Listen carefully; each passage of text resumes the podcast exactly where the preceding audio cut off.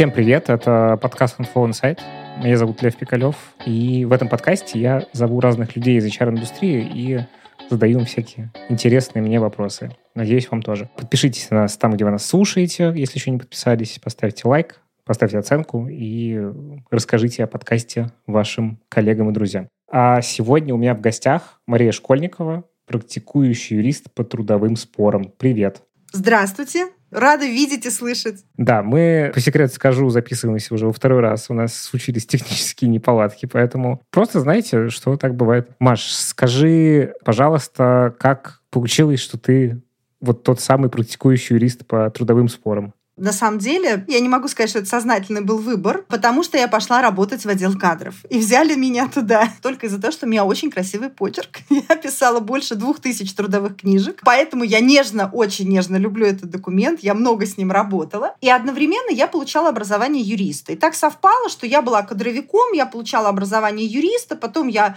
уволилась там, где я работала, пошла в другое место работать. У меня как-то стала складываться карьера именно в области управления персоналом. В какой-то момент оказалось, что мне интереснее проекты. Я ушла с постоянного места работы, я стала заниматься проектами, я стала в этом востребована, и в том числе я занималась судебным представительством. И вот на сегодняшний момент, так, я считаю, очень удачно сложилось, что я занимаюсь и судебным представительством, защищаю как работников, так и работодателей. Я занимаюсь кадровыми аудитами, когда проверяю кадровое э, дело производства в компаниях и готовлю их к проверкам, допустим, да, если там на пороге стоит трудовой инспектор или прокуратура. И я занимаюсь занимаюсь консалтингом, то есть я консультирую компании и сопровождаю кадровые процедуры, как то, например, сокращение штата, привлечение к дисциплинарной ответственности. Я разрабатываю им локальные акты для того, чтобы у них не было в дальнейшем проблем и так далее. Вот мне кажется, знаешь, наверное, судьба сама рулит. Я рыба по знаку зодиака. Я как-то так вот плыву-плыву и вот собираю вот эти вот все проекты. И, в общем, очень нежно люблю трудовое право.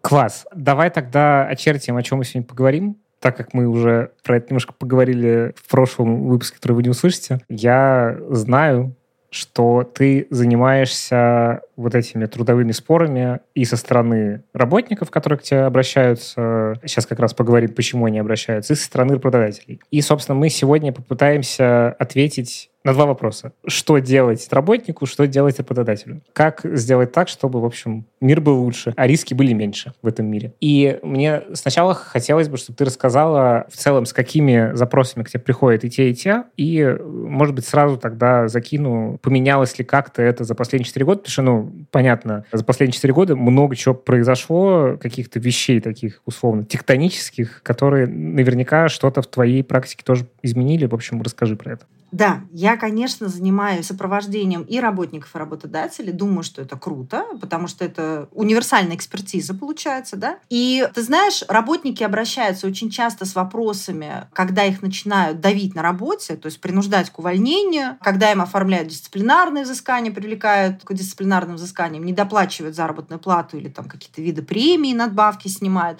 Вот тогда работники обращаются к юристам. А работодатели, они ищут юриста по трудовым спорам спорам, как правило, когда либо у них на пороге трудовая инспекция, либо это конфликтный работник, с которым нужно расстаться, а своих сил для этого не хватает, либо мы говорим о том, что это уже судебный процесс и необходимо привлекать какого-то профильного а, специалиста для защиты интересов бизнеса. Я скажу тебе честно, что я не люблю универсалов ни в какой, наверное, отрасли, я этого не понимаю. Ну, условно, да, мы же не пойдем к стоматологу лечить ноги. И поэтому и к юристам точно так же. Если в компании есть корпоративный или арбитражный юрист, это не значит, что он хорошо разбирается в трудовых спорах. Поэтому здесь нужно искать именно профильного специалиста, который поможет закрыть и решить эту проблему. И если вернуться к вопросу, что же изменилось за последние четыре года, к огромному, я не знаю, сожалению или нет, знаешь, я очень много преподаю, и когда я преподаю, я всегда слушателям своим говорю, что, ребята, у нас трудовое право, оно, конечно, уникально тем, что оно абсолютно не статично. Оно меняется каждую секунду. У нас Минтруд переобувается практически в воздухе. У нас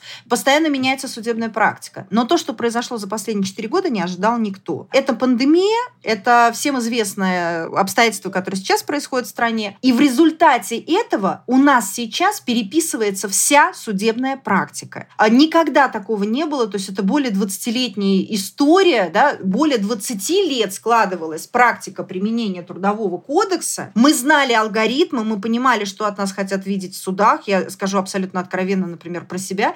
Я не проиграла вот практически ни одного спора. У меня, а, когда я защищала юридические лица, проигрыш был меньше 1%. Меньше 1%. Я проиграла только одно дело фактически. А потом, вот сейчас складывается такая история, когда судам не интересен трудовой кодекс. Они его формируют заново, они практику складывают заново. И работать в таких условиях очень сложно. Никто сейчас не знает, что нас ждет, никто не понимает, что происходит, но я могу тебе сказать, что на сегодняшний момент, то есть мы всегда говорили, трудовой кодекс никого не защищает, ни работников, ни работодателей. Он абсолютно провален, как практически любой закон, который у нас в стране существует. Но сейчас абсолютный крен идет в пользу работников. Такого не было никогда за все 20 с лишним лет. Почему так происходит? Почему это переписывание? Это какое-то перекладывание ответственности э, еще больше, как вот в пандемии было, что все локдауны переложили в итоге на бизнес. Это такая же какая-то история, что это перекладывание социальной ответственности или что это? Мне сложно говорить за все государство, потому что я боюсь, что сколько нас, людей, столько и мнений по этому вопросу. Мое мнение, что да, государство любит перекладывать социальную ответственность. У нас государство говорит, что оно не собес, на нас не рассчитывайте, а давайте сами. И очень любят все делать чужими руками. Вот за счет бизнеса у нас и формируется, да, что нужно защищать работников. Так, ребят, давайте пособия какие-то делать, э, формировать какую-то другую социальную политику. Но это мы, конечно, с тобой уйдем немножко в другие дебри, наверное, это не совсем та тема, которую мы готовы обсудить, но, тем не менее, да, сейчас судьи удовлетворяют, наверное, около 80% всех трудовых споров, которые возникают, именно в пользу работников. Раньше, если брать статистику, наверное, 4-5 лет назад, работники выигрывали не больше 40% всех споров, из которых 80% это была заработная плата. То есть, как мы понимаем, работнику восстановиться было нелегко, скажем так. Сейчас у нас повсеместно судьи отменяют увольнения, взыскивают в пользу работников. У нас сейчас Конституционный суд прям как, знаешь, такая э, швейная машина, постоянно шьет, что-то строчит. Ты не успеваешь прочитать одно полотно, уже выходит новое определение, и ты думаешь, горшочек не вари, нельзя в таких количествах. Мы просто мы не знаем, как с этим работать. То есть мы только в локдаун не понимали, что от нас хотят власть э, имущие, да?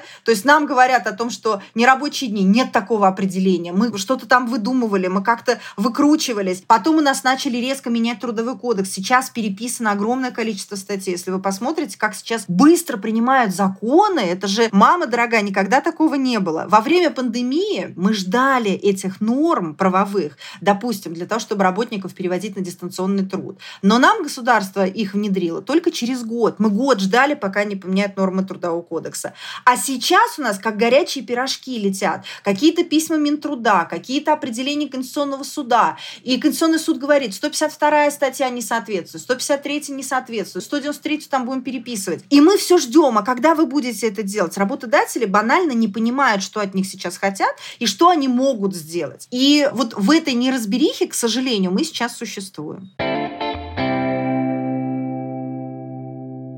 Давай тогда двинем в сторону работников. Можешь очень кратко описать какие-то рядовые кейсы, с которыми приходят работники чаще всего, и дальше что с этим делать, какой порядок действий? Работники обращаются на сегодняшний день, когда работодатели хотят прекратить с ними трудовые отношения. То есть работника вызывают э, к руководителю и говорят, большое спасибо, но мы больше тебе не нуждаемся. Хочешь один оклад, если вот прям мы сильно друг другом дорожим, мы готовы подписать там соглашение сторон с одним окладом. И работники в этой истории начинают искать юриста, они пытаются понять, насколько закон их защищает, что они могут требовать от работодателя. Наверное, это, знаешь, один из таких основных запросов. Работники спрашивают, а, что мне делать, чтобы уйти с деньгами, и б, а что мне делать, если мне денег предлагают мало, как вот мне потребовать больше, что я могу. Надо ли писать жалобы какие-то, надо ли бежать сразу в суд, или вот можно как-то там обойтись в рамках переговоров. И это, наверное, основные такие запросы от работников, помимо уже судебных историй, да, когда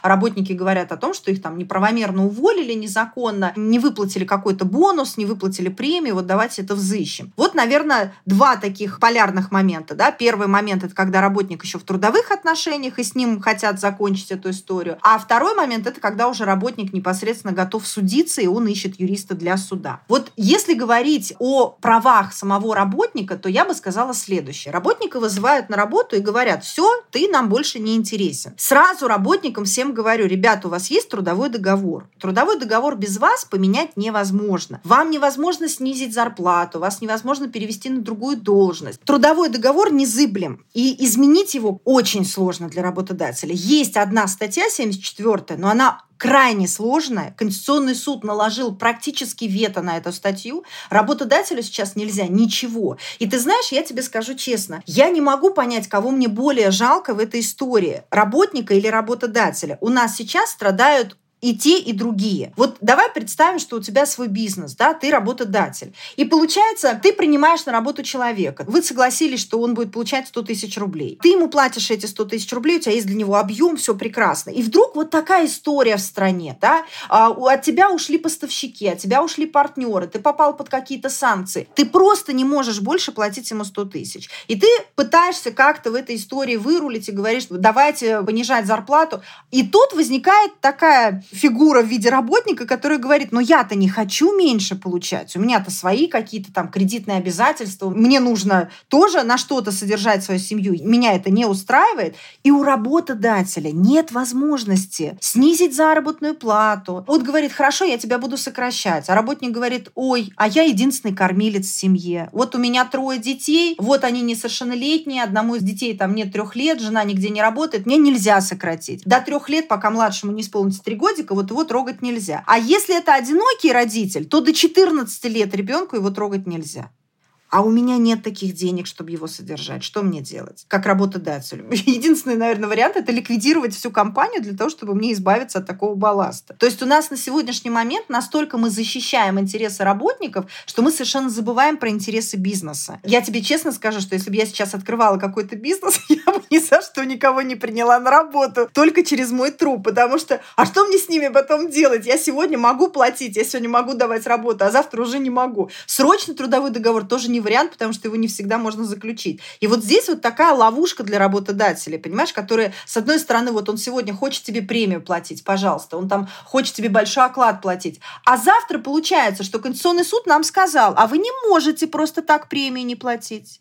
Вот чтобы не платить премию, ты должен прописать абсолютно все критерии, по которым премия платится, и даже если работник плохо себя ведет, то не больше 20% ты можешь ему не доплачивать. Почему за меня опять решили, сколько я должна платить? У меня, конечно, тут сразу возникает ощущение такое, что это такой вот маятник. Потому что раньше была ситуация как будто бы совершенно зеркальная, когда в целом, не знаю, может быть, сейчас тоже так сохраняется, потому что не все же идут свои права защищать. Кто-то принимает это как должно и говорит, ну вот так устроено. Тоже, в принципе, юридическая грамотность кажется все-таки низкая в стране. И раньше была ситуация, когда работодатель мог делать черт знает что, все эти серые зарплаты. Сейчас, наверное, тоже это все осталось в каком-то виде. Очень сомнительные трудовые договоры. В общем, все вот это. То есть этот немножечко бумерангом прилетел. Согласна с тобой, совершенно согласна. Я всегда за справедливость и за золотую середину, как некий идеал такой. И поэтому, конечно, хочется, чтобы закон был четко прописан, и чтобы мы понимали, что от нас хотят, как от работодателей, и при этом, чтобы были презюмированы, наверное, права работников, и, конечно, они соблюдались. Потому что вот работника вызвали, сказали, ты нам не подходишь. Что ему делать дальше? Работнику нужно соблюдать все внутренние правила, регламенты компании. Есть должностная инструкция? Отлично. Мы работаем четко по должностной инструкции. Мы знакомимся с правилами внутреннего трудового распорядка. Мы знакомимся с положением о персональных данных, с положением о конфиденциальной информации. Мы четко смотрим, что мы должны делать, что запрещено делать, чтобы не допускать никаких нарушений. Да? Потому что понятно, что если работодатель хочет расстаться, он начнет за что-нибудь цепляться, да? за что же тебя можно уволить. Поэтому основная задача работника, который вот оказывается в такой истории, когда его начинают зажимать и не давать работать, первое, это ознакомиться со всеми внутренними регламентами и четко знать, что ему можно нарушать, что нельзя. Ну, это такой совет еще, который работает не только, когда тебя вызвали. Хорошо бы, наверное, заранее это просчитать при устройстве, скажем, на работу, например, чтобы, ну, примерно понимать, какие есть подводные камни. Да, и у меня в этом месте как раз вопрос, а как устроено, если есть положение о конфиденциальности? Если э, вдруг я читаю, и выясняется, что я уже как-то нарушал его. В личную почту что-то скидывал, какие-нибудь документы. Это уже как бы я ничего с этим не сделаю, и они просто скажут, ты нарушал, и все, либо как-то по-другому. На самом деле, смотри, тут очень интересная такая история. А вот ты правильно сказал, что по-хорошему надо изначально все соблюдать. Но у нас какая большая проблема при трудоустройстве? Мне кажется, скорее всего, ты тоже это проходил. Когда ты приходишь устраиваться на работу, и там просто галочки, что вот здесь расписаться, вот с этим ознакомлен, вот это расписаться, вот это расписаться. Очень мало кто из людей действительно знакомиться с тем блоком документов, который дают при трудоустройстве. Это первое. А второй момент, вот смотри, допустим, я сейчас сотрудничаю с одной компанией, которая прям такой талмуд дает работнику при трудоустройстве. На, знакомься. Что ты можешь за два часа понять? Дали тебе два часа на ознакомление. Ты сидишь, читаешь, у тебя ворох огромный, да, в голове вот этого всего там должен, обязан, обязан, обязан, вот это нельзя, вот это запрет и так далее. То есть либо эти документы должны быть где-то в свободном доступе, чтобы работник постоянно мог к ним обращаться общаться и как-то там смотреть, с чем же он ознакомлен. Либо, если вы понимаете, что какой-то конфликт, а вы уже не помните, что там написано, вы не помните, какие там правила регламента, потому что очень часто, Лев, давай откровенно, это все для галки делается. Какие-то положения в компании разрабатываются для галочки, что если придет проверяющий, а, у нас есть. Я очень часто прихожу в компанию, говорю, у вас есть положение об оплате? Они говорят, есть. Я говорю, работник ознакомлен? Нет. Я говорю, почему? Они говорят, ну а зачем? Положение, если придет проверяющий, мы покажем. Я говорю, так смысл? Оно не распространяется на этого работника. Ну и что, что у тебя есть эта бумажка? Она никому не нужна. И работники точно так же. Они там подпись свою поставили, галочку поставили, а потом они сидят, и я им говорю, а вы знаете свои там, что вы должны, что нельзя? Они нет. Я говорю, срочно знакомиться еще раз, просить, еще раз прочитать, четко знать, что тебе можно, что нельзя. Это первое. Второе. Вот ты говоришь там, э, хорошо, работник ознакомился с положением о конфиденциальности понимает, что он уже нарушил. Во-первых, друзья, нужно помнить, что у нас есть сроки для привлечения к ответственности. Работника нельзя наказать за тот проступок, который он совершил больше шести месяцев назад. То есть, если это было больше шести месяцев, прям забывайте про это, нельзя наказать. Если это было меньше шести месяцев, то да, здесь вы попадаете в э, категорию риска, но там же тоже все не так просто. Во-первых, нужно понимать, что за проступок. Обычные проступки – это 6 месяцев. Если это какие-то финансовые проступки, то это 2 года с момента момента совершения. Если это коррупционный проступок, то это три года с момента совершения. Если это аморальный проступок не по месту работы, это год с момента совершения. То есть нужно четко понимать, что за проступок ты совершил, и нужно понять, когда ты это совершил. И уже тогда аккуратненько открываете 193 статью, смотрите, сколько прошло времени, нужно ли вам волноваться, потому что там еще имеет значение, когда работодатель об этом узнал. О любом проступке, как только он узнает, у него есть только месяц на то, чтобы наказать работника. Если в течение месяца не приняты никакие решения в отношении работника, то работодатель потерял свой шанс наказать работника. Да, вот это тоже интересный момент, потому что я хотел немножко по-другое спросить, потому что я зацепился за аморальный проступок э, вне работы, это что значит? А моральный проступок относится только к тем работникам, которые выполняют воспитательные функции. То есть это у нас учителя, это у нас э, тренеры какие-то, да, то есть те, кто воспитывает. Если человек выполняет воспитательные функции, то в этом случае он должен всегда вот руссо-туриста облика морали. Здесь большая проблема, что считать амораль, да, вот что такое морально, что такое аморально. Ведь для каждого мораль, она своя. Я тебе приведу кейс. Я когда-то преподавала, и у меня в аудитории сидели заведующие садиками, директора школ, и у меня сидела такая пожилая дама, ворчливая. Вот все, что бы я ни сказала, она все время,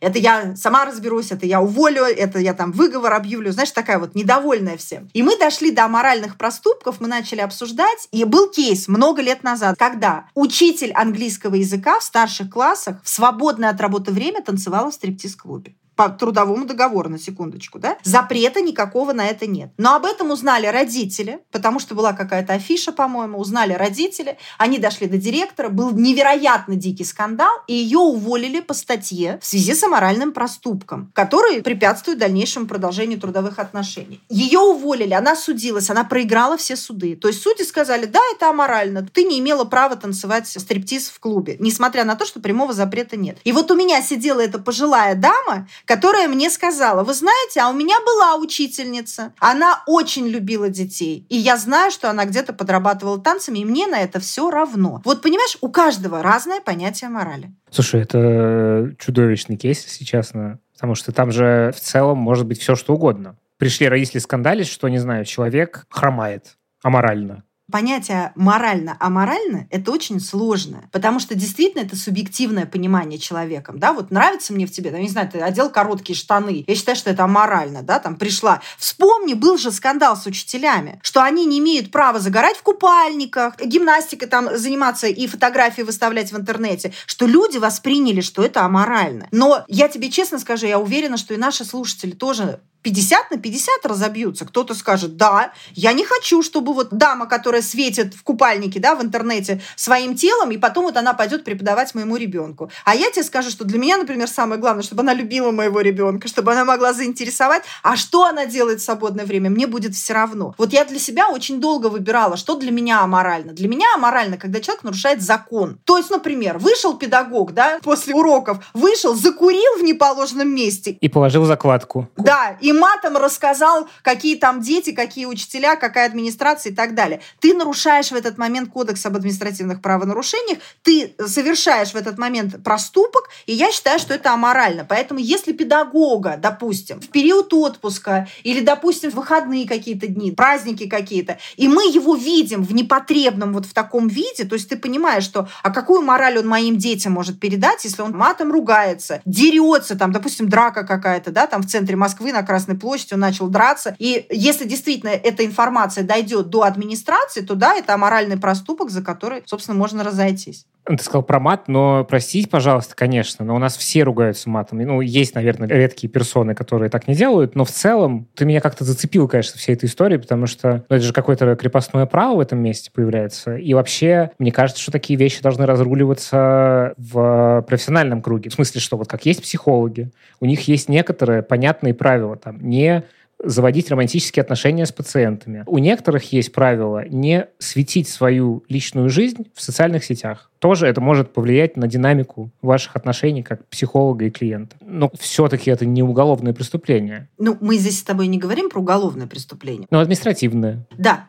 Но я с тобой согласна, что мне тоже не нравится, когда в законе размытые формулировки. Вот аморальный проступок. И понимай под ним все, что ты хочешь. То есть с учетом того, что если человек будет каких-то непрогрессивных взглядов, то да, для него и короткая юбка это будет некий знак, что ты какой-то аморальный проступок можешь совершить. Я считаю, что такого, конечно, быть не должно. В законе должно быть четко прописано те алгоритмы, которые от нас ждут, как от работодателя, так и от работника. И тогда будет понятно, что можно совершать, что нельзя совершать. Но, тем не менее, на сегодняшний день действительно совершение морального проступка для, например, а, людей, которые занимаются воспитательными функциями, то есть это педагогические, воспитательные моменты, то для них есть такая норма, что да, за моральный проступок с ними могут быть расторгнуты трудовые отношения. Но я тебе скажу больше. Для всех остальных, например, работников, очень часто часто мы включаем корпоративные нормы, допустим, кодекс этики, правила внутреннего трудового распорядка, где мы пишем, что работник не имеет права материться, использовать бранную лексику, физические угрозы какие-то и психологические угрозы, давление, унижение, драки и так далее. Мы все это закрепляем локальными актами, что это делать нельзя. В должностной инструкции мы пишем, что работнику надлежит да, руководствоваться всеми локальными актами, ни в коем случае не нарушать. И я тебе скажу, что до недавнего времени, вот давай представим историю. У тебя компания, у тебя отдел.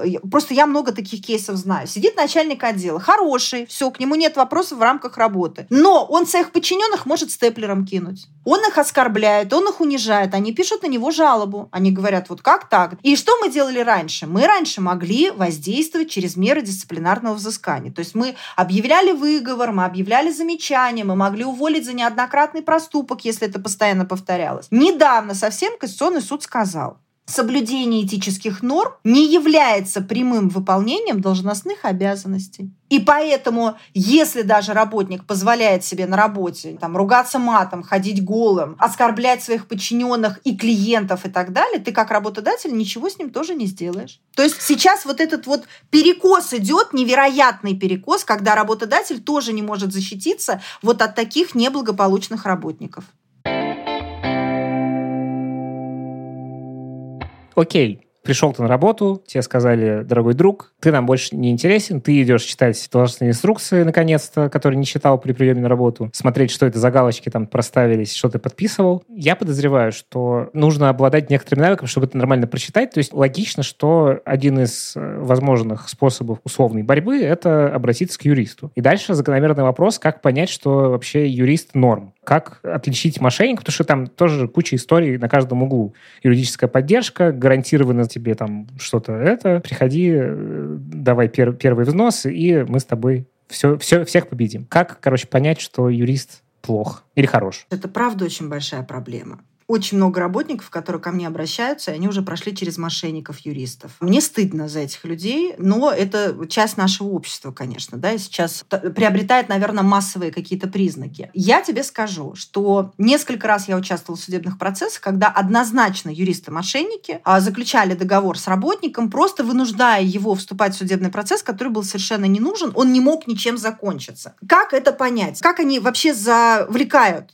бесплатная юридическая консультация. Это первый вот такая галочка, да? Бесплатная юридическая консультация. Вы приходите на эту бесплатную юридическую консультацию, где вам рассказывают о том, что у вас все права, все нарушено, мы сейчас всех победим, надо заключать договор. Нужно четко понимать, что в этих, как правило, юридических компаниях работают продажники. Их основная задача – продать. То есть заставить тебя заключить этот договор, подписать. А юристом уже тот, который будет ходить в суд, будет, скорее всего, другой человек. И вот, соответственно, вы получаете, а, бесплатную консультацию, на которой вы подписываете договор. Как правило, это такие, ну, не дешевые услуги, я бы сказала, не дешевые. И вот смотри, очень интересный момент. Ко мне сейчас обратилась одна дама, она проиграла первую инстанцию. И она уже пенсионерка, она потратила 100 тысяч рублей на первую инстанцию. Она обращается ко мне, что ей нужно идти в апелляцию, и я начинаю смотреть ее документы. Конечно же, когда вам юрист говорит, что это стопроцентный выигрыш, вы тоже должны встать и уйти. Ни один уважающий себя юрист никогда не скажет, что у вас 100% выигрышное дело. Да, мы оцениваем перспективу всегда. Я очень часто клиентам, там, допустим, или доверителям, да, я могу сказать, что у вас очень высокая перспектива. Я показываю судебную практику. Я говорю о том, что посмотрите, вот здесь суд восстановил, вот это, вот это нарушено, вот это нарушено. И когда эта дама ко мне обратилась, я смотрю ее документы, Лев, там так много нарушений, очень много. Там приказ об увольнении сдали неправомерно. Там э, взыскание сдали неправомерно приказы. Их можно было отменить. В судебной практике очень много много, это не самый был бы сложный спор. Но, когда я посмотрела ее исковое заявление, там было написано только одно слово – дискриминация. Друзья, я для себя поняла, это тоже один из признаков мошенничества. Когда вы приходите с конкретной проблемой, а в вашем иске только слово дискриминация. Ни одного нарушения они больше не увидели, ни одного. Они только пишут, работодатель привлек меня к ответственности и уволил, что я расцениваю как дискриминацию. И дальше идет выдержка из трудового кода кодекса. То есть они просто переписывают, они пишут, если бы работодатель хотел меня отстранить от работы, то это можно было бы сделать только в случае, и дальше переписывается 76 статья. Для чего? Я и говорю, посмотрите на ваше исковое заявление. Там же ни одного основания, по которому действительно нужно было бы признать увольнение незаконным. То есть, смотрите, друзья,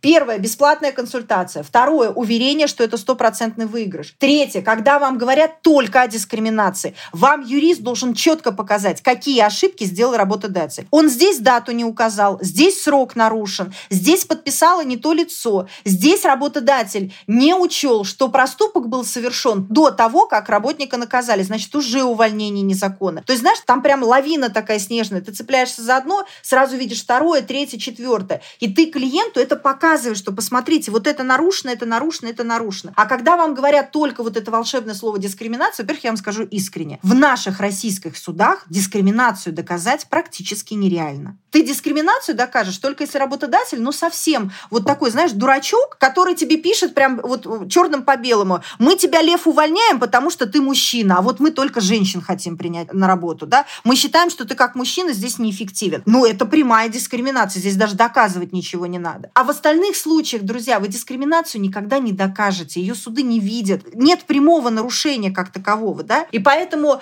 вы должны четко от юриста получить вот эту информацию информацию, что нарушено, какие нарушения, что мы хотим в итоге получить. Исковое заявление, правильно составленное исковое, это практически 90% выигрыша. То есть все остальное, что ты в суде, ты просто повторяешь те доводы, которые ты написал в исковом заявлении. И очень важно, как вы формулируете свои требования. То есть опять, если вам попадется какой-нибудь мошенник-юрист, то у вас требования будут не основанные на законе. Я приведу пример. В период пандемии ко мне обратился один товарищ, которого уволили в связи с пандемией. Соответственно, увольнение было незаконным. Его юрист написала следующее. Восстановить на работе и взыскать компенсацию в размере двух заработков. Я говорю, что это за компенсация? Ну, это вот мы с юристом подумали, что это достаточно, чтобы работодателя наказать. Я говорю, нет такой статьи, на основании которой я вот придумаю компенсацию, как наказать работодателя. Вы можете требовать моральный вред, вы можете требовать премию, вы можете требовать индексацию заработной платы, вы можете требовать вынужденный прогул. То есть, когда человека незаконно увольняют, со следующего дня после его увольнения до дня решения суда, вот это время будет оплачено работнику, исходя из его среднего заработка. И это не два заработка, понимаешь? Этот товарищ, после того, как он меня проконсультировался, взыскал в судебном порядке миллион Представляешь разницу, да? Два заработка получить или миллион рублей получить, если ты правильно составил иск. Поэтому, да, к юристу надо идти с открытыми глазами, надо четко все смотреть, надо все проверять за ним, не спешить подписывать договор. Когда вам говорят, только сегодня у нас акции, вот только сегодня по такой цене, завтра будет дороже, я сразу встаю и ухожу, потому что все это говорит о мошенничестве. А я правильно понимаю, что в этом кейсе там с двух сторон полнейшая ерунда, потому что, с одной стороны, человек уволили из-за пандемии, и как будто бы то, как ты это описала, звучит так, что работодатель такой, ну, чрезвычайная ситуация, значит, увольняем. Хотя все предприниматели знают, что никакой чрезвычайной ситуации из-за пандемии объявлено не было, и это просто даже по факту такого увольнения не может быть, исходя из пандемии. Все нормально было в пандемию всем все платили, всем все платится, как говорили раньше, в 94 году. Ну, а и с другой стороны, с точки зрения юриста, тоже какая-то полнейшая ерунда, потому что на лицо как раз увольнение совершенно неправомерно. Абсолютно с тобой согласна. В период пандемии увольнять в связи с пандемией было невозможно. Нам не дали такой возможности. Они не объявляли чрезвычайную ситуацию, поэтому работодатель здесь,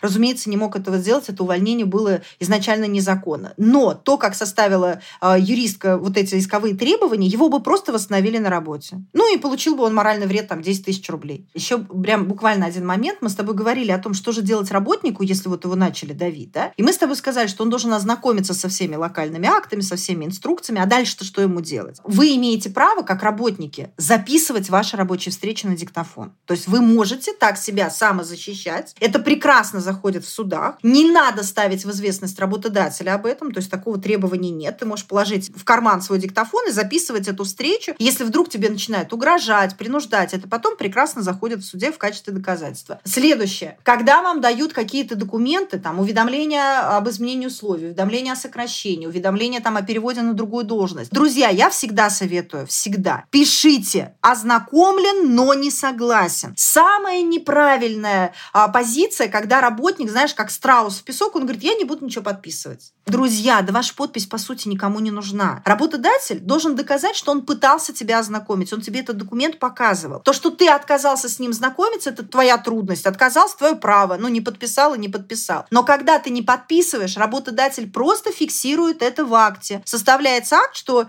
э, там показывали, да, там пред... давали на подпись такой-то там документ, да, работник отказался его подписывать, что зафиксировали там своими подписями. И это будет равносильно тому, что ты ознакомлен с этим документом. Но когда ты не ставишь свою подпись на документе, ты даешь возможность работодателю вносить в этот документ потом изменения. Ты же не докажешь, что ты видел что-то другое. Поэтому я своим клиентам всегда говорю, мы подписываем любой документ, но ознакомлен, но не согласен. Это работает в любой истории. Возьми ДПСную какую-то историю, когда что-то произошло, приезжают ДПСники, вставляют акт, какой-то протокол. Ознакомлен, но не согласен. И тебя спрашивают, а с чем это вы конкретно не согласны? А это уже специально обученные люди приедут, расскажут. Я же еще не знаю, с чем я не согласен. Я просто чувствую, что это не мое, что наверняка меня где-то обидели. Но потом люди приедут, разберутся. Поэтому мы подписываем все документы, мы ходим на встречи с диктофоном, мы знакомимся со всеми своими обязанностями, не допускаем никаких нарушений. И дальше, да, мы можем прийти к работодателю и также предложить ему соглашение сторон. И еще, знаешь, очень важный момент. Что делает недальновидный работодатель очень часто? Он начинает тебя отключать отключать от всего. То есть тебе блокируют почту, тебя выключают от ресурсов, тебе не дают э, какую-то информацию. Иногда даже могут блокировать твой пропуск. То есть ты приходишь, а все закрыто, и тебя не пускают. Друзья, если вы попали в такую ситуацию, то нужно сразу писать об этом работодателю. То есть вы вступаете с ним в такие пистолярные отношения, когда вы начинаете, а уважаемый работодатель, довожу до вашего сведения, что такого-то числа мне заблокировали такой-то ресурс, в чем я не могу выполнять свои должностные обязанности. И ты знаешь, это очень сложно, я скажу искренне, это очень сложно. Морально ты в таком напряжении, тебя давят, от тебя бесконечно требуют объяснительные, тебе ставят какие-то сроки исполнения, да, ты пишешь какие-то письма. Честно, это очень неприятная история. Но, тем не менее, если работник хочет себя защищать, он вынужден в этом во всем участвовать. Поэтому без вот этой переписки никак. То есть работа, работник должен писать работодателю обо всем, что происходит, складывать это все в папочку, да, отправлять ему по электронной почте, отправлять ему по обычной почте с описью вложений. Причем, друзья, обратите внимание, вот уведомления не обязательно делать, сейчас есть трек номера, по ним можно все э, отследить. А вот именно опись вложения должна быть полная. Не просто письмо, а письмо о чем, от какого числа, от кого, четко прописать это все. И вот себе в папочку э, это все сохранять. А потом, пожалуйста, ты можешь приходить к работодателю и говорить, что, ребят, я понимаю, вы не хотите, чтобы я здесь работал, давайте соглашение сторон, вот и такая-то сумма меня устроит, и я уйду. Да, просто то, что ты рассказал, конечно, это звучит как еще одна работа, помимо твоей должностной инструкции, потому что это, во-первых, нужно определенным складом ума обладать, чтобы как минимум бумажки все эти разложить правильно и опись э, составить. И тут уже как будто бы кто кого переждет в целом. Так устроено? Ты знаешь, да. Иногда меня работники спрашивают, а что мне сделать, чтобы точно подписали соглашение сторон? Ничего. Соглашение сторон, даже название соглашения сторон, обе стороны должны согласиться. И здесь действительно ты абсолютно правильно подметил, кто кого пересидит. Вот либо ты вынудишь уже, что они подумают, ну все, вот с ним по-другому не справиться, надо ему дать денег, и пусть он уйдет. Я сразу скажу, забегая вперед, всегда проще с работником договориться. Ты знаешь, я тебе даже больше скажу. Не все работники готовы договариваться. Правда, есть такие работники, которым говорят, давайте мы вам вам денег дадим, и вы уйдете. Мы не сможем работать вместе. Они говорят, нет, нет, потому что они понимают, что они не найдут больше ничего такого, понимаешь? Это же еще нужно умудриться найти компанию, которая, там, допустим, документооборот слабенький, да, должностные инструкции так себе, и ты сидишь, ничего по сути не делаешь, зарплату получаешь. Что же он дурачок уходить с такого насиженного места? А вообще есть какая-то такая история, может быть, она появится, если ее еще нет, что как будто бы одно из решений этой проблемы, когда у тебя такой жесткий перекос в сторону работника, это условно сарафанное радио, либо какая-то база, где фиксируются вот такие вот ребята, с которыми лучше не связываться. Ну или там, наверное, это с точки зрения каких-то личных рекомендаций, скорее всего, сейчас работает. Просто звучит как будто бы это классное место для такого, ну, условно, потребительско-работничего терроризма. Я тебе скажу так. При приеме на работу у работодателя, конечно же, нет возможности с точки зрения закона проверять кандидата. Знаешь, как вот у нас, говорит, служба безопасности. Мы там сейчас будем проверять. Ребята, это все не в рамках закона. Вы не имеете права. Вы связаны уголовным кодексом. Вы связаны федеральным законом 152 о персональных данных. Вы не можете делать обо мне запросы без моего письменного согласия. Но если мы говорим о законной стороне, да, понятно, что если мы с тобой закроем глаза и поймем, где мы на самом деле живем, что у нас очень много а, служб безопасности, это бывшие полицейские милиционеры, которые там между своих начинают выяснять какую-то информацию. Но все это, разумеется, незаконно. И вот теперь смотри, какая интересная история. У нас сейчас эпоха цифровизации. Да? Россия сейчас крайне агрессивно, как мне кажется, вот на мое усмотрение, крайне агрессивно внедряет вот эту всю цифровизацию. Значит, смотри, у нас сейчас с тобой электронные трудовые книжки. Это такое не очень корректное, наверное, название, потому что это сведения о трудовой деятельности, но, тем не менее, в народе их именуют электронные трудовые книжки. То есть нас государство пытается активно отнять трудовые книжки, перевести в информационное поле э, все наши данные. Раз. У нас сейчас судебная вся история тоже цифровизация цифровизовано. То есть, если у тебя компания в Москве, работники живут в Москве, ты заходишь на сайт мосгорсуд.ру, там э, вкладочка есть «Судебное дело производства», заходишь туда и пишешь фамилию своего сотрудника или своего потенциального сотрудника, и ты увидишь все судебные истории, где он проходил либо истцом, либо ответчиком. И ты, соответственно, можешь видеть, где он работал, с кем он судился, что он хотел. И я тебе, кстати, скажу, что зря, может быть, некоторые HR недооценивают этот ресурс. То есть, с одной стороны, у меня вот иногда клиенты приходят и говорят, вот я там судиться хочу, но я боюсь, что будут об этом потом все знать. Да, будут. Друзья, вы должны быть готовы к тому, что у нас остается цифровой след от всего, что мы делаем. И поэтому, да, если вы пойдете с кем-то судиться, будет цифровой след. Вас можно будет пофамильно пробить. Если в рамках Москвы мы пробиваем читаем на сайте Мосгорсуд. Если вы там на Сахалине где-то живете, значит, я полезу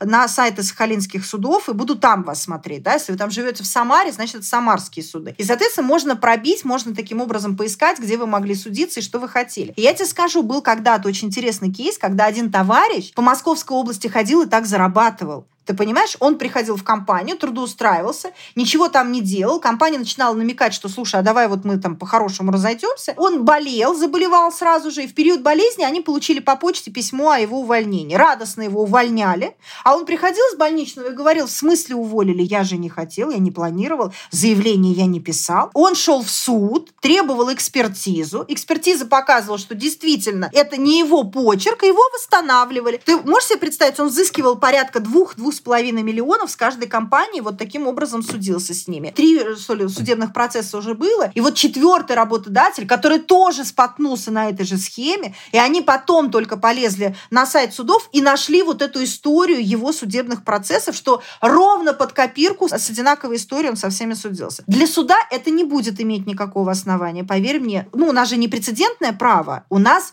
каждый спор индивидуален. Поэтому здесь не будут смотреть, как он судился с кем-то. Здесь будут смотреть конкретно кейс твоей компании. И поэтому такие недобросовестные работники, да, они могут этим пользоваться. Я тебе больше скажу. Вот смотри, допустим, а, к тебе пришел на собеседование человек, ты его пробиваешь на сайте Мосгорсуд и смотришь, что оказывается он сутяжник. У него там 10 судебных процессов с каждым работодателем. А как ты ему откажешь приеме на работу? Ты говоришь, вы знаете, вы нам не подходите. Он говорит, как это? Я с такой широченной просто экспертизы вам не подхожу, а давайте вы мне дадите письменный отказ. И ты должен дать ему письменный отказ, в котором ты должен написать причину, почему он тебе не подошел. А он с этой причиной идет в суд и говорит, меня вот Лев не взял на работу. Будьте любезны объяснить, почему. И он может взыскать с тебя весь недополученный заработок. И даже есть отдельные судебные истории, когда заставляли заключить трудовой договор и принять на работу. И я тебе больше скажу, сейчас суды пошли дальше. Например, Давай представим, у тебя компания, у тебя есть там старший менеджер, и он тебе говорит, Лев, а я хочу быть начальником отдела, я считаю, что я уже вырос. И он тебе заявление пишет, прошу перевести меня на должность начальника отдела. Ты ему говоришь, ну я не вижу сейчас вот возможности вас переводить, вы хороший старший менеджер, но до начальника отдела я считаю, что вы не доросли. Он говорит, дайте мне письменный отказ. И он идет с этим в суд. И если суд установит, что его деловые качества соответствовали, и никаких объективных причин отказать ему не было, то тебя заставят его перевести на должность начальника отдела. Раньше такой истории не было. Раньше суды говорили, что это свобода договора, что изменение условий трудового договора можно требовать только в рамках 72 статьи, а именно по согласию обеих сторон. То есть обе стороны должны согласиться, что да, мы вот готовы изменить должность. А если хотя бы одна сторона не согласна, то суды отказывали. А сейчас у нас, вот ты в самом начале спросил, что изменилось? Все изменилось, понимаешь? Вот даже такие моменты, когда, ну, например, человек раньше, чтобы он мог потребовать от меня повысить его, нет, это же мое право как работодателя. А суды сейчас говорят, нет у тебя больше прав, как у работодателя. Повышай его, будь любезен, если он соответствует, его деловые качества соответствуют. Ох, э, мы плавно тобой пересекли в э, рекомендации для работодателей. Кроме главной никого не нанимать, вообще закрыть к чертовой матери свою контору и пойти цветы сажать. Какие вообще рекомендации? Судя по тому, что ты сказала, кажется, что не относиться халатно к должностным инструкциям, не делать их для галочки, делать их прозрачными для работников, как это не контринтуитивно в этом случае. Никаких мелких шрифтов, маленьких букв, прозрачные взаимоотношения. Прав я или нет, и что еще ты порекомендуешь работодателям, которых сейчас во все это задвинули вот в такую странную ситуацию? Ты правильно в самом начале сказал, что действительно раньше как-то было очень много случаев, когда работников обижали и их права задвигали. Вот сейчас такой бумеранг прилетел, который, ну, честно, я тоже перекосы не люблю. Я всегда за золотую середину, я тоже это уже говорила. Соответственно, что делать компаниям? Я бы сейчас свой бизнес никого бы не наняла. Вообще не дай бог, потому что, ну, ты устанешь увольнять. Искренне тебе скажу, ты правда устанешь увольнять. То есть у нас сейчас, если читать решения судов, ну, волосы шевелятся не только на голове. Вообще, по-моему, во всех частях тела. Ты думаешь, да как так? Вы настолько извернули вообще понятие трудового кодекса. Очень часто мы даже не понимаем, что хотят. Значит, смотри, во-первых, работодателю действительно пора перестать относиться к документам для галочки. Вот это вот старое наше. Я не ругаю советское время. Ты знаешь, я подошла к тому, наверное, возрасту, когда ты говоришь о том, что а вот это раньше было лучше, вот система образования. Ты думаешь, вот раньше вот это было лучше, вот эта трава зеленее, продукты лучше и так далее. Но вот эта история, когда да, для галочки. Вот мы все время, что, ой, правила, кому они там нужны, ой, должностная инструкция, кому она там нужна. Документ должен работать. В документе должны быть рабочие нормы, которые применимы именно к вашей истории, и вы должны заранее, да, продумывать, что у вас работник, не он должен манипулировать компанией, а все-таки компания должна управлять работником. Значит, это должны быть рабочие должностные инструкции. Я тебе приведу пример. Ко мне обращается клиент и говорит, а напишите нам, пожалуйста, должностные инструкции. Да не вопрос, я за деньги напишу все, что угодно. Но я всегда честно говорю, я говорю, ребята, вот хотите искренне, я вам составлю должностную, но она работать не будет. Потому что только вы сами знаете, чем занимается ваш работник. Мое абсолютное убеждение, что должностные инструкции должен писать непосредственный руководитель, который знает, что ты должен делать, как ты должен делать, в каком порядке, алгоритмы там и так далее. У работодателя должны быть рабочие документы, у него должен быть необходимый блок. Надо понимать, что правила внутреннего трудового распорядка это не просто бумажка для проверки, что, господи, зачем нам это надо? Конечно, нам это надо, потому что именно там написано, как мы отказываем в приеме на работу, а как мы переводим, а в каких случаях работник может требовать изменять график отпусков, а каким образом определять его рабочее время, а как работника привлекают к сверхурочной работе, да, и так далее. То есть ты в правилах прописываешь именно те алгоритмы, те процедуры, которые ты будешь требовать и ждать от работника. Раз. Второй момент. Вот, э, знаешь, очень неприятный момент, но я скажу. Сейчас привлечь работника к дисциплинарной ответственности невероятно сложно. Такого не было никогда. Сейчас работодателю постоянно бьют по рукам. Приведу тебе кейс. Недавно одна работница пришла пьяная на работу в состоянии алкогольного опьянения. Работодатель ее уволил, имел право по закону, все четко, процедура, все. Ее все равно восстановили. Ты знаешь, с какой формулировкой его восстановили? Суд обратил внимание, что почему-то работодатель не учел, что она раньше не приходила пьяная на работу. Почему, говорит, вы не учили, что она у вас там пять лет работала и никогда не пила? Раз. И второй момент. А почему вы не учили, что она напилась в 15.30, а рабочий день до 17.00? Ну, полтора часа это же не прям уж такой тяжелый проступок с ее стороны. Понимаешь? То есть, когда ты открываешь кодекс, ты думаешь, ну я же могу увольнять, если работник находится на рабочем месте в состоянии алкогольного опьянения. Я же могу уволить, если работник прогуливает. А суд тебе не даст этой возможности. Судиться с работником очень дорого. Вот представь, я уволила его, а у него зарплата 300 тысяч. Я его уволила, а он через месяц обращается в суд. В Москве суды очень долгие. У нас в Москве настолько они перегружены, что в среднем трудовой спор рассматривается ну, месяцев 9.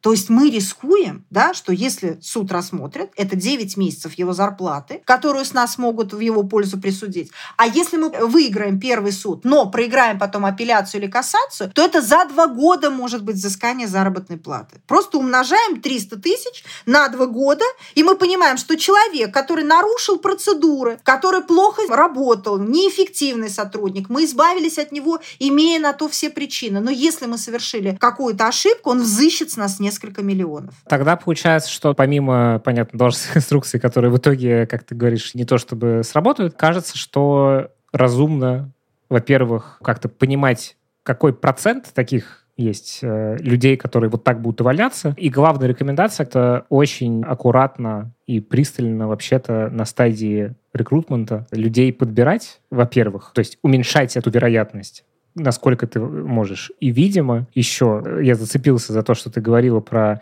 то, что, в принципе, человек, когда не берут на работу при соответствии навыков и требуемых навыков у работодателя, тут тоже как бы есть возможность компанию в этом месте нагнуть. Какой процент таких кейсов, насколько это частое явление, ну и как будто бы это просто надо закладывать еще в экономику компании, что вот такое может происходить, чтобы как-то с этим можно было жить. Понятно, что там, если мы говорим о двух годах зарплаты 300 тысяч, то, ну да, 7 миллионов пожалуйста, будь любезен, заложи в бюджет на увольнение сразу. Стоимость найма – огонь.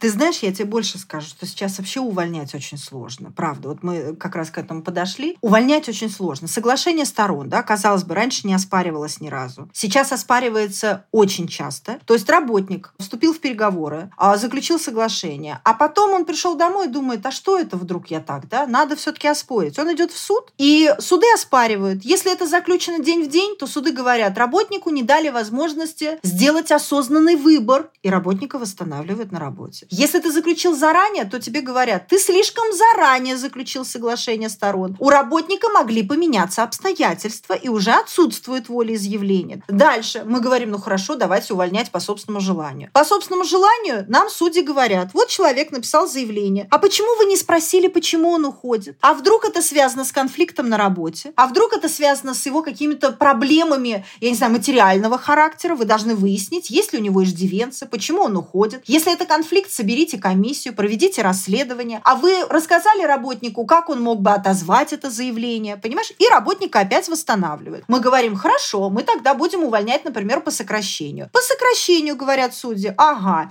вы сократили работника, а, допустим, при сокращении, если, ну, например, у нас с тобой так несколько таких должностей, да, там менеджер, менеджер, в каждом отделе там по менеджеру сидят. И необходимо выяснить преимущественное право. Раньше мы выясняли преимущественное право в рамках одного структурного подразделения.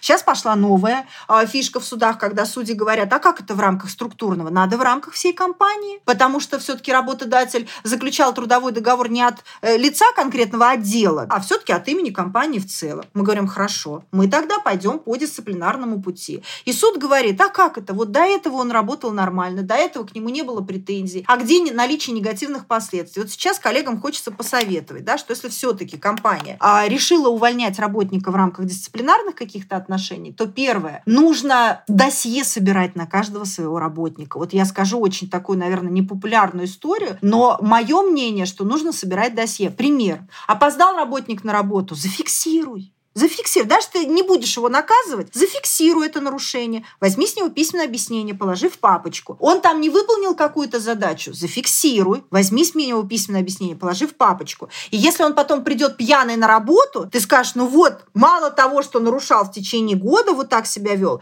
ты еще и пьяный пришел. И таким образом вы будете минимизировать свои риски при возможном оспаривании этого увольнения. Ну да, это, конечно, звучит как хорошее решение с точки зрения юридической стороны, но с точки зрения культуры в компании, с точки зрения мотивации, как будто бы это еще такой пунктик, это вот, как ты говоришь, про юриста, red flags, где понять, что юрист плохой. Вот тут мне, как работнику, естественно, если мне будут за каждое мое опоздание, при том, что, там, не знаю, я по здравому смыслу выполняю всю свою работу, все замечательно, я вообще хороший, ценный специалист. Но я как бы нахрен пошлю такую компанию. Понятно, что мы э, говорим про разные сектора, потому что я больше, конечно, говорю с призмой работы в IT, про которые я что-то понимаю, где просто вот то, что ты описываешь, ну, это какая-то нереальная картина, где, может быть, есть такие айтишники, но в целом скорее нет либо это какой-то особый класс людей. Вот э, как будто бы общий вывод — это быть человеком в итоге. Я абсолютно с тобой согласна. Я всегда говорю, что советы юристов приводят только к конфликтам. И когда ко мне работники обращаются,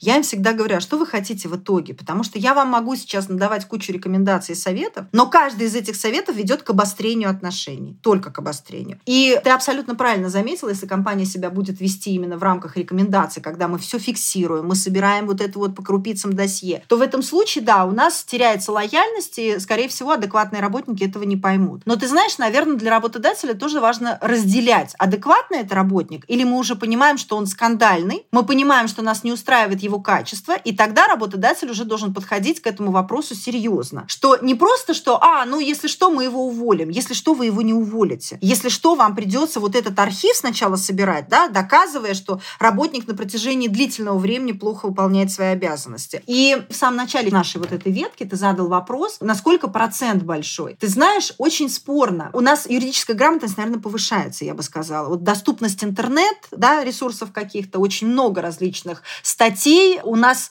мне кажется, увеличивается количество работников, которые занимаются вот этим потребительским терроризмом на рабочих местах, когда они понимают, что можно деньги получать практически ничего не делая, да, потому что, ну, а что мне работодатель сделать? Ну, попробуй. Еще-то попробуй там меня уволить, и посмотрим, как у тебя получится. Кейсы, когда работники требуют признать трудовые отношения и заставляют взять их на работу, работу. Я не могу сказать, что их большинство. Знаешь, наверное, все-таки большая часть кейсов это про увольнение, это про заработную плату, да, когда не выплачивают премии. Не так много людей идут судиться, если их не берут на работу. Во-первых, у нас еще очень, как мне кажется, велика вот эта история, когда ну, такие правила, вот так работают в этой компании. Люди верят, когда им говорят, что я не беру тебя, это мое право. И многие люди считают, что это действительно так. Да, это как мы с тобой разговаривали, просто готовились к выпуску, упоминали такого персонажа, как Ядрей, это такой, э, значит, юрист, который очень много про автомобили. И там постоянно есть такой кейс, когда он приходит в автосалон с камерой, и к нему подбегает охранник, говорит, у нас,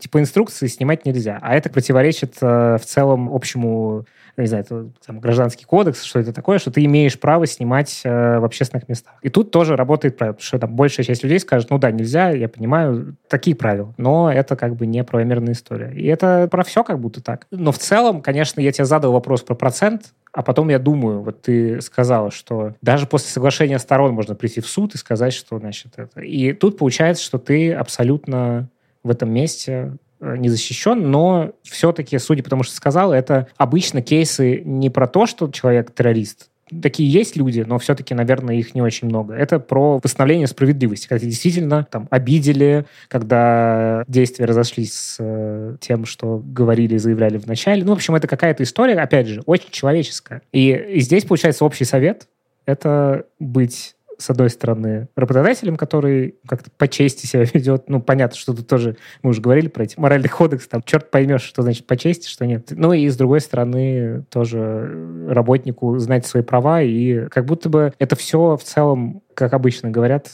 что юрист нужен, когда все остальное уже не работает. Кажется, что точка, где все остальное может работать, это точка вот этих прозрачных взаимоотношений между работодателем, работником и наоборот. Практически нечего добавить.